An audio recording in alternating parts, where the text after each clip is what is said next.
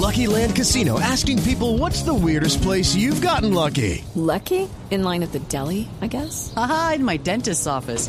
More than once, actually. Do I have to say? Yes, you do. In the car before my kids' PTA meeting. Really? Yes. Excuse me, what's the weirdest place you've gotten lucky? I never win and tell. Well, there you have it. You can get lucky anywhere playing at LuckyLandSlots.com. Play for free right now. Are you feeling lucky? No purchase necessary. Void where prohibited by law. 18 plus. Terms and conditions apply. See website for details. Doctor Bruce McMaster es el presidente de la ANDI, la Asociación de Empresarios de Colombia. Doctor McMaster, buenos días. Buenos días, Ricardo. ¿Cómo está? Buen día. Saludos. Lo noto conciliador en el mensaje que puso esta madrugada buscando que haya reuniones con el gobierno, con el pacto histórico, con otros sectores para alcanzar consensos y, y volver a presentar una reforma laboral. Sí, Ricardo, es que de hecho, si usted recuerda, nosotros veníamos trabajando en, desde el mes de septiembre en la Comisión de Políticas Laborales y de, Políticas Sociales. Eh, la Comisión de Concertación veníamos trabajando en una reforma, era, una- la reforma que nosotros estábamos, eh, digamos, comentando y, a la, y que estábamos enriqueciendo y a la cual estábamos poniendo, digamos, los elementos que nosotros creíamos le faltaban. Ese era el ejercicio que veníamos haciendo, que además es lo que siempre hemos hecho y es lo que siempre hemos hecho en la Comisión de Concertación. Yo creo que ese es el camino, por supuesto. Sí. ¿Qué pasó en este caso, doctor McMaster? Al final, la reforma se hunde por falta de quórum, pero venía generándose una molestia. ¿No fue suficientemente escuchada la voz de los empresarios, de otros sectores, para haber llegado a un consenso? El gobierno dice, ganamos nosotros, dice eh, el presidente Petro y dice el pacto histórico, y no nos dejan llevar las reformas que prometimos en las urnas. ¿Cómo, cómo se lee todo esto y por qué al final se hunde la reforma? Es que lo que pasa es que las políticas públicas, Ricardo, son en realidad un conjunto de muchas cosas muy detalladas. Nosotros, le voy a decir, las grandes observaciones que le teníamos al borrador que había sido presentado originalmente era que, por un lado, teníamos, generaba el problema del desempleo que ya habíamos estimado en ese momento, que luego, como usted acaba de decir, fue ratificado por el estudio del Banco de la República. Por otro lado, no atacaba el principal problema que tiene nuestra economía o nuestro mundo laboral, que es el tema de la informalidad. Y mientras tengamos informalidad, vamos a tener a muchísimas personas sin derechos, a muchísimas personas sin capacidad, por ejemplo, de cotizar a pensiones. Vamos a tener el problema de las pensiones, digamos, por supuesto, vigentes. Y la otra era un tema que inclusive había sido mencionado por el presidente de la República, que es el tema de la productividad del trabajo, donde él mismo dice en Colombia para poder generar mayores condiciones de valor agregado y generar condiciones de riqueza y prosperidad para los colombianos, se necesita aumentar la productividad del trabajo. La reforma tampoco hacía nada, absolutamente nada de eso. Lo habíamos propuesto, habíamos escrito cosas, estaba contenido en el texto que habíamos nosotros acordado en la Comisión de Concertación. Luego el jueves ese del mes de marzo, que creo que fue el jueves 16 de marzo, cuando se presenta, o 14, cuando se presenta la, la reforma, se le quitó a la reforma todo ese componente que no entiendo por qué, todavía no he entendido por qué. Eh, y yo sí creo que eh, al final lo que teníamos era, un conjunto de medidas de política pública muy malas para los hogares colombianos. Eh, realmente producía, producía mucho desempleo. Pues el Banco de la República, usted recuerda, entre 300 y 700 mil, ellos hablan de 425 mil o 450. Nosotros acabábamos de recibir un trabajo también de la Universidad de Antioquia donde nos decía que eran 571 mil empleos los que se perdían. Eso es muy malo. Pa- Para un país como Colombia, 500 mil empleos es demasiado para no para ignorarlo. Eh, lo mismo pasa, pues, digamos, con los 12 millones de personas en condiciones de informalidad. Doctor McMaster, dijo el presidente Gustavo Petro sobre el hundimiento de esta reforma que era por cuenta del poder económico. Y le quiero preguntar, ¿acaso los dueños del capital y de los medios cooptaron el Congreso en contra de la dignidad del pueblo trabajador, tal y como escribió el presidente? ¿Y qué piensa usted de esa frase? Pues yo creo, eh, primero yo creo que es muy desafortunada, digamos, una, es una frase pues, agresiva, poco estigmatizante, sin la menor duda, que aumenta la polarización. Colombia no necesita la polarización. En, en Colombia tenemos problemas tan grandes, Paola, que tenemos que verdaderamente sentarnos todos a producir soluciones. No es decir que unos son demasiado inconscientes o que los otros eventualmente toman decisiones solo por interés, eh, por interés individual. Eh, yo creo que todos tendríamos cosas duras para decir sobre los otros, pero no vale la pena hacerlo. porque hacerlo no conduce a ningún sitio, distinto a que la gente que hoy en día no quiere a él, o la gente que hoy en día no quiere a nosotros, o a los empresarios, que es un porcentaje alto de la población, eh, pues simplemente ratifique su sensación de que, de que fuimos suficientemente voy a decir una palabra, pero suficientemente valientes, digamos, de decir una cosa muy dura. Eso no hay que hacerlo.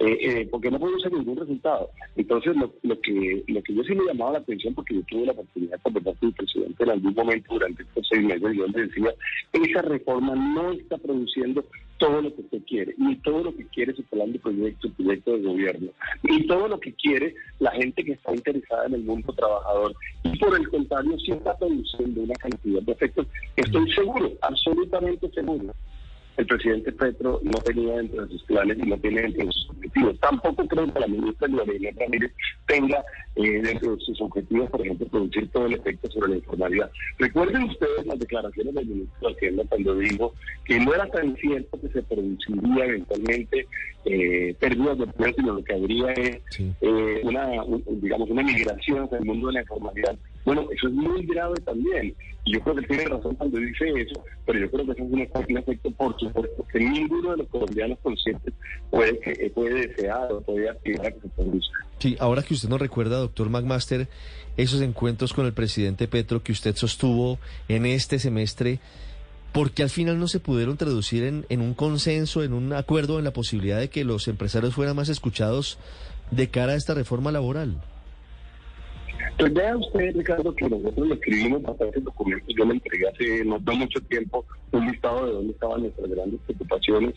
Yo creo que él lo recibió y yo, yo espero, y, para serles sincero, yo más que echar para atrás y más que, digamos, de mirar el retrovisor, creo que tenemos una oportunidad de hacer una cosa buena. Si nos vamos a meter todos en una discusión grande, porque una discusión laboral en cualquier país es una discusión grande, pues hombre, buscamos los mejores resultados para la gente. Por ejemplo, en términos de equidad, en términos de superación de pobreza, esa, esa propuesta que estaba sobre la mesa dañaba el, el Gini, el, coeficiente Gini, porque concentraba, digamos, en un grupo relativamente pequeño los mayores ingresos y producía, digamos, al mismo tiempo desempleo e informalidad, lo que es muy malo para el Gini.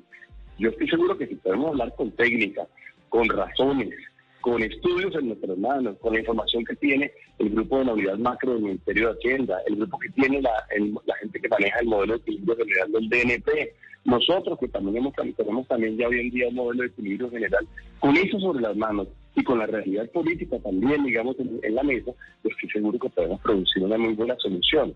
Yo realmente, lo que sí aspiro, y lo decía y seguramente usted se referencia a un video que publiqué esta mañana, yo lo que aspiro es que realmente podamos producir un diálogo fructífero en el sentido de que nos oigamos los unos a los otros. Nosotros estamos dispuestos, por supuesto, a With lucky landslots, you can get lucky just about anywhere. Dearly beloved, we are gathered here today to. Has anyone seen the bride and groom?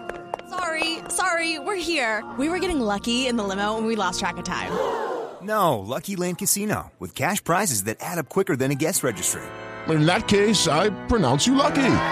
Play for free at LuckyLandSlots.com. Daily bonuses are waiting. No purchase necessary. Void were prohibited by law. 18 plus. Terms and conditions apply. See website for details. Pero, pero doctor McMaster. de verdad. Usted recuerda, eh, usted recuerda que antes de, ser presentado el texto al Congreso de la República hubo muchas reuniones entre ustedes y el gobierno y como que llegaron a un principio de acuerdo. Y usted nos recuerda aquí que al final no se tuvo en cuenta todo, todo eso acordado entre el gobierno y los empresarios en el texto de la reforma laboral. ¿Qué tenía ese principio de, de acuerdo? ¿Cómo era esa reforma que de pronto ustedes puedan apoyar? ¿Qué debería tener esa reforma? Bueno, estamos en este momento justamente, Víctor, en la recopilación de toda esa información para poder producir un documento unificado. Pero, por ejemplo, vamos a poner el ejemplo que puse varias veces, creo que lo hice con ustedes también, que es el ejemplo de la tercerización. La, reforma cometió un error gigantesco y, era, el error que lo ejemplificaba de la siguiente forma. Si un emprendedor o una empresa pequeña, una pyme, una MIPYME, le quería vender un producto a Ecopetrol, tenía que obligatoriamente esa empresa pequeña ofrecer las mismas condiciones laborales que produce Ecopetrol. Es decir, si usted le quiere vender Ecopetrol, usted tiene que por lo menos pagarle la universidad a, los hijos de sus empleados. Por supuesto, las empresas pequeñas no tienen esa capacidad y un emprendedor no se puede comprometer a hacer eso con sus empleados, a menos que le vaya muy bien en algún momento y ya decida que lo puede hacer. Ese tipo de medidas, por ejemplo, son tremendamente eh, eh, diría yo, lesivas en contra de las pymes, en contra de las MIPYMES, en contra de los emprendedores. Ese tipo de cosas las habíamos levantado y habían desaparecido de la propuesta pero de la, y del proyecto que teníamos ese lunes. Eh, yo, yo sí no me acuerdo mal de las fechas, es algo así como el 10 de marzo, eh, pero el 14 cuando se hace, cuando nos radican el documento que no conocemos al momento de radicarlo, yo de hecho la acompañé, usted recordará que hasta me, me criticaron algunos por ir ese día a la Plaza de Armas de, de Palacio a, acompañar la erradicación del proyecto. Pues bueno, ese proyecto no tenía, eh, eh, eh, no tenía todo lo que habíamos hablado. Entonces, yo creo que, bueno, la oportunidad, a mí me parece que tenemos que, generar un espacio de confianza, un espacio de trabajo conjunto, un espacio de concertación, un espacio de buena voluntad. Este tema es demasiado importante para Colombia como para que no vayamos a poder ser capaces de sentarnos y trabajarlo conjuntamente pues ojalá ese mensaje sea recibido, ojalá se tiendan puentes y ojalá pase lo que no ha pasado hasta ahora, y es que sí se dan reuniones y se tira línea, se vota corriente, pero al final el gobierno presenta un texto que no es lo que se acordó con los diferentes sectores, en este caso, sectores de la economía colombiana. Doctor McMaster, muchas gracias y un feliz día. Ricardo, le voy a hacer una frase, una frase última. En varias ocasiones hemos oído a los ministros y a los ponentes diciendo eh, nosotros tenemos una cantidad de, de, líneas rojas y tenemos una cantidad de inamovibles y de ahí no nos movemos.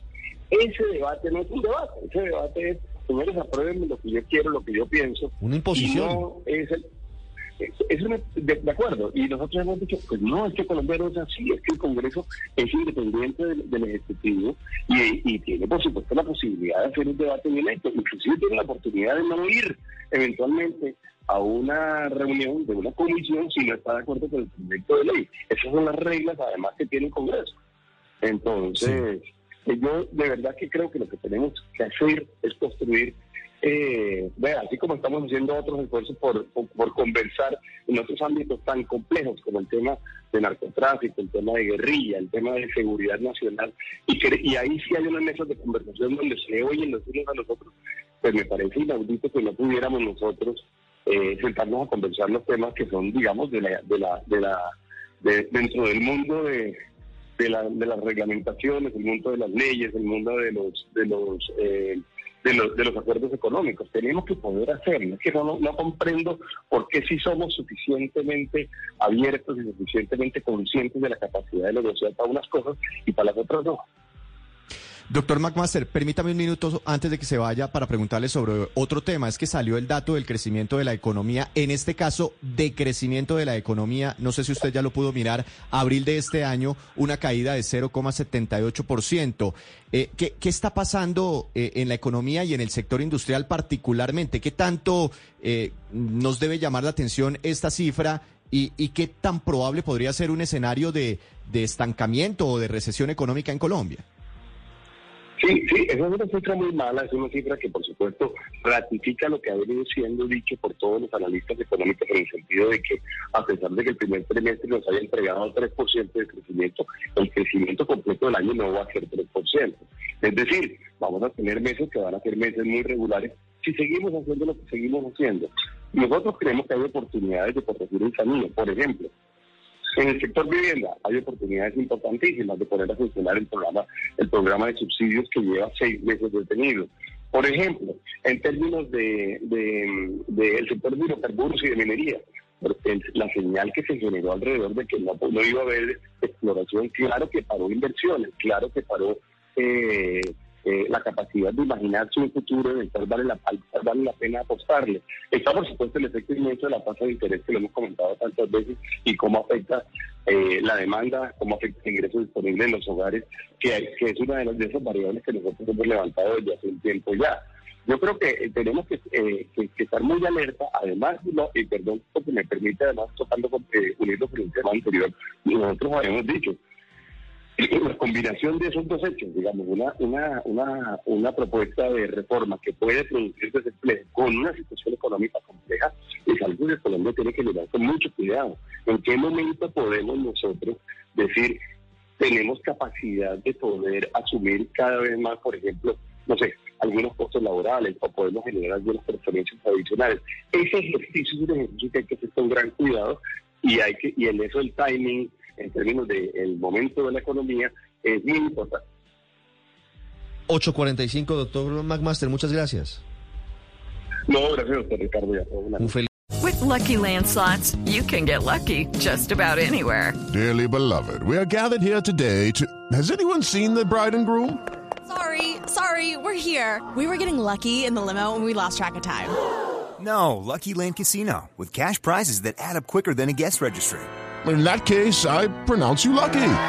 Play for free at LuckyLandSlots.com. Daily bonuses are waiting. No purchase necessary. Void where prohibited by law. 18 plus. Terms and conditions apply. See website for details.